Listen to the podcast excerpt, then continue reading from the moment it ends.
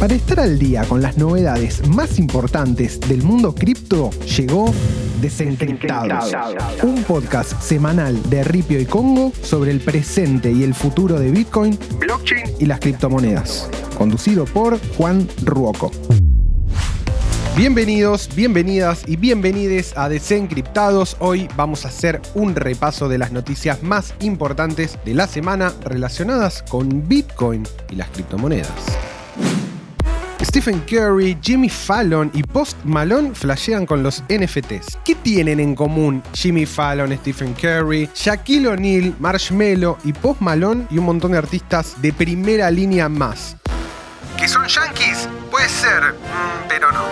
Se trata de que están todos recontra con una colección de NFTs que se llama The Board Ape Yacht Club, algo así como el club náutico de los monos aburridos. Esta colección de NFTs es la segunda en volumen histórico de la plataforma OpenSea, el marketplace de NFTs más importantes que existe. El volumen total operado por la colección alcanzó la para nada despreciable suma de 220.000 ETHs número solo superado por la ya famosa hasta el hartazgo CryptoPunks, que alcanzó los 730.000 Ether negociados. Es un delirio completo cuando empezamos a ver estos números. Piensen que cada Ether hoy cotiza 4.000 dólares más o menos. Completa el podio Vamos, Argentina, carajo. Decentraland, empresa argentina de la que hemos hablado, hemos hablado de su token, de su proyecto de metaverso, etc. Y que tiene 186.000 Ethers intercambiados. Tanto las colecciones de Ape Yacht Club como CryptoPunks han alcanzado una gran cantidad de público y consisten en fotos de perfil, básicamente.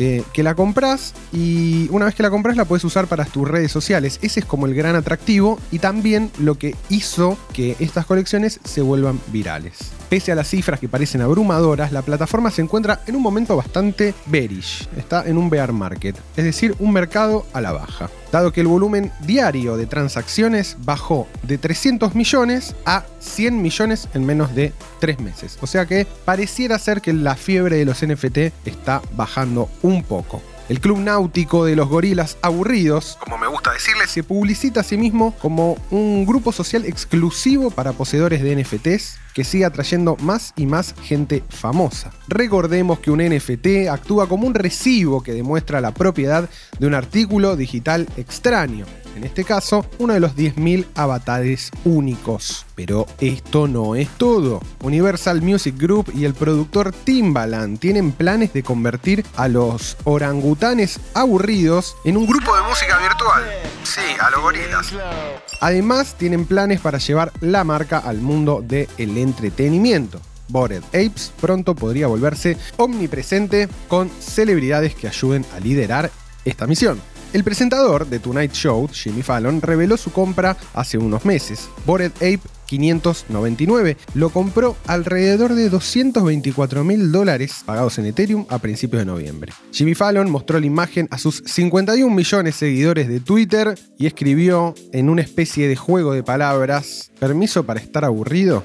Y dijo que también está interesado en una colección subsidiaria que se llama Mutant Apes. Stephen Curry no es el primer atleta notable en comprar un Bored Ape, pero seguramente es el más destacado y se unió a esta moda a fines de agosto. El tres veces campeón de la NBA, portavoz de Subway y co-creador del programa de televisión Holy Moly, compró su Bored Ape por alrededor de 180 mil dólares en Ethereum. Kerry fue visto en el servidor oficial del proyecto poco después de la compra.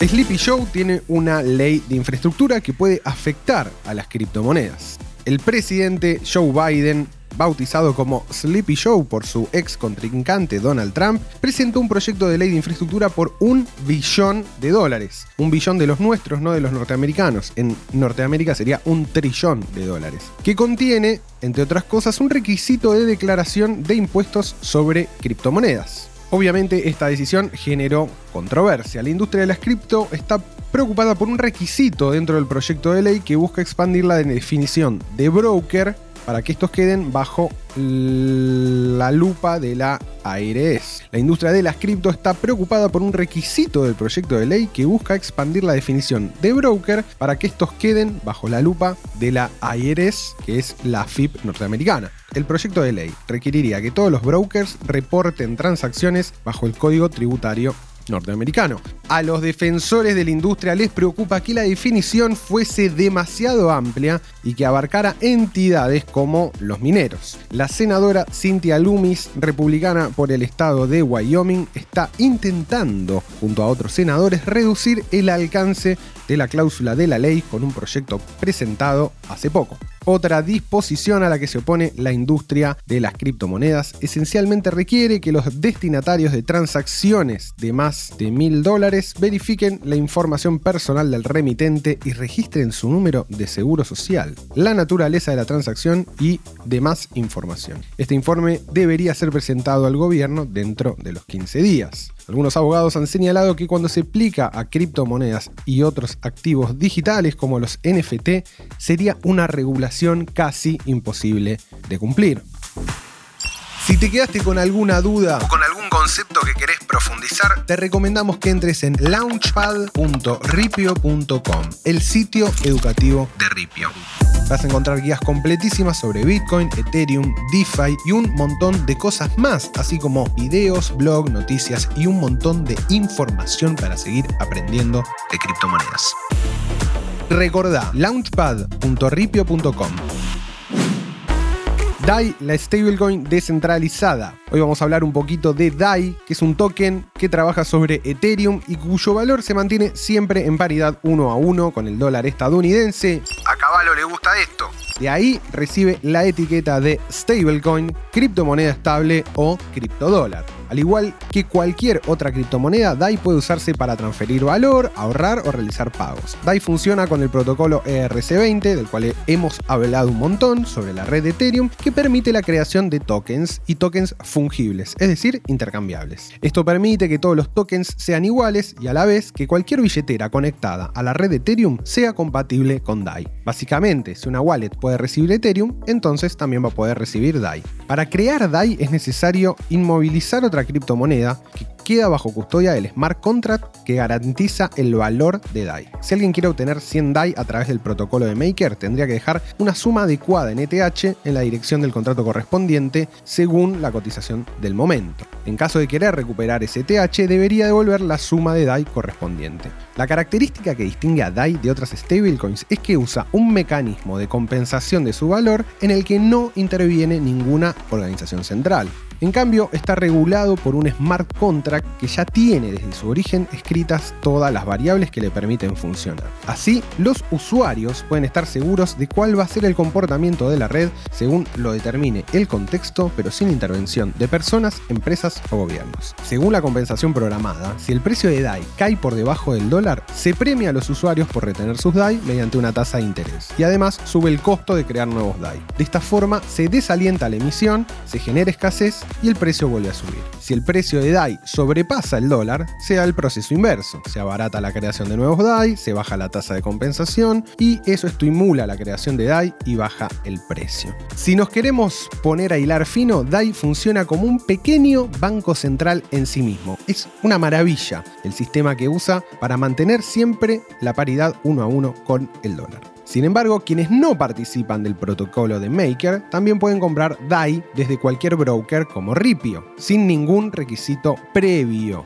ni tener que preocuparse por estos mecanismos de compensación ni cosas bravas. O sea que vos podés comprar DAI como compras cualquier otra criptomoneda. Lo que sucede atrás de DAI está buenísimo. Vamos con el tema que estaban esperando, el tema que le gusta a la gente, el precio. Al momento de grabar este podcast, Bitcoin está rozando los 59 mil dólares, un poco por abajo de los 60 mil que venía sosteniendo como marca hace algunas semanas. Ethereum también está un poquito a la baja y roza los 4.100 dólares, así como todas nuestras criptomonedas favoritas que también están sufriendo algunas bajas en el orden de los 5 a 10%.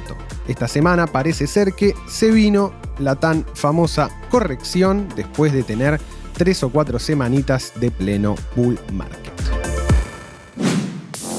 Si llegaste hasta acá, te pido por favor que te suscribas a nuestro podcast, actives las notificaciones, lo compartas, se lo recomiendes a tu tío que está con ganas de meterse en cripto, a tu vieja que te preguntó qué carajo es un NFT. Haz que circule, compártelo, querido oyente. Mi nombre es Juan Ruoco y estas fueron las principales noticias del mundo cripto presentadas por Ripio. Nos encontramos la semana que viene en el próximo capítulo de Desencriptados.